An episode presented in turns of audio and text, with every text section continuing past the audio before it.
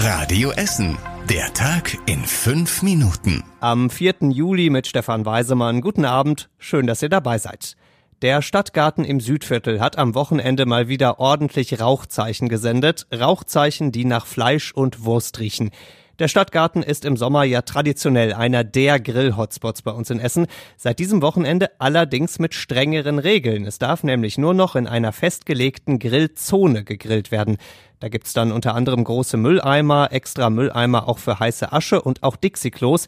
Außerhalb dieser Zone ist Grillen im Stadtgarten absolut verboten, finden Grillgenießer und Fleischfans aber völlig in Ordnung. 1A bei dem Wetter, ne? Vor allem, wenn man eine Wohnung hat, die keinen Balkon oder Garten hat. Es ist super. Ich muss auch ehrlicherweise sagen, dass die Menschen hier alle, alle sehr, sehr nett sind und zuvorkommt. Und wir fühlen uns hier sehr wohl. Ganz entspannter Sonntag. Entspannt, friedlich, positiv. Das ist auch das Fazit der Stadt zum ersten Grillzonenwochenende.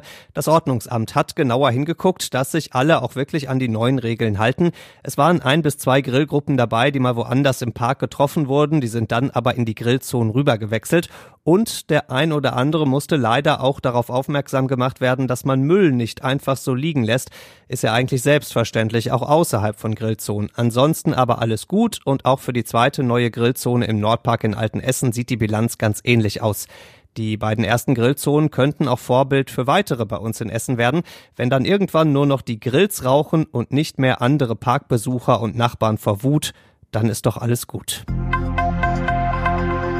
Folgenreiche Fahrerflucht in Vogelheim. Am Samstagabend wollte die Polizei einen blauen Mercedes kontrollieren.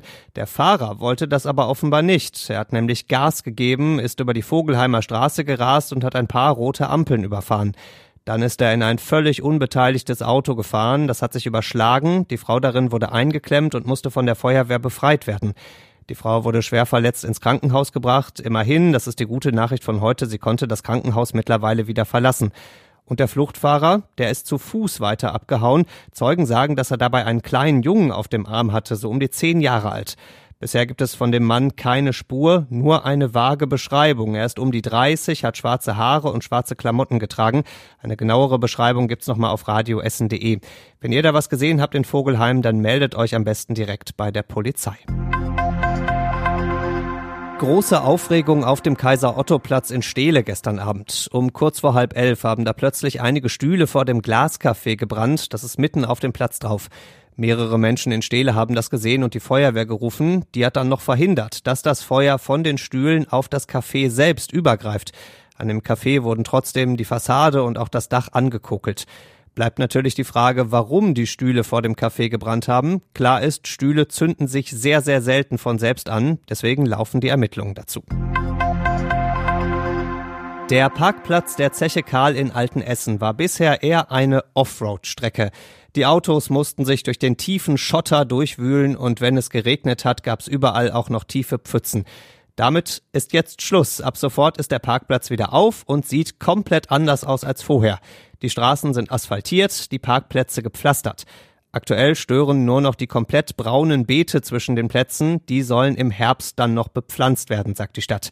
Auf dem Parkplatz in Altenessen können mehr als 60 Autos parken und jetzt auch nicht mehr nur Geländewagen. Wir wollen, dass alle Bürgerinnen und Bürger gut durch diese Zeit kommen. Schülerinnen und Schüler genauso wie Rentnerinnen und Rentner, die Unternehmen genauso wie ihre Beschäftigten. Deshalb hat sich Bundeskanzler Olaf Scholz heute mit Gewerkschaften und Arbeitgebern getroffen unter dem Namen Konzertierte Aktion.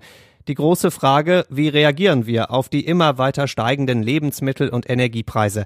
Denn wenn die Gewerkschaften jetzt deutlich mehr Lohn für die Mitarbeiter in den Firmen rausschlagen, dann steigen die Preise und das Mehr an Lohn bringt letztlich nicht mehr viel. Heute haben sich alle Seiten erstmal ausgetauscht. In den nächsten Wochen wollen sie dann konkrete Ideen sammeln. Und der Bundeskanzler hat heute nochmal gesagt, wir stehen vor einer historischen Herausforderung. Und zum Schluss der Blick aufs Wetter. Morgen wird so ähnlich wie heute. Die Sonne kommt immer wieder raus. Regen ist nicht in Sicht morgen, dazu 22 Grad. Die nächsten Nachrichten bei uns aus Essen gibt's bei Radio Essen wieder morgen früh ab 6. Bis dahin, macht euch einen schönen Abend. Das war der Tag in fünf Minuten. Diesen und alle weiteren Radio Essen Podcasts findet ihr auf radioessen.de und überall da, wo es Podcasts gibt.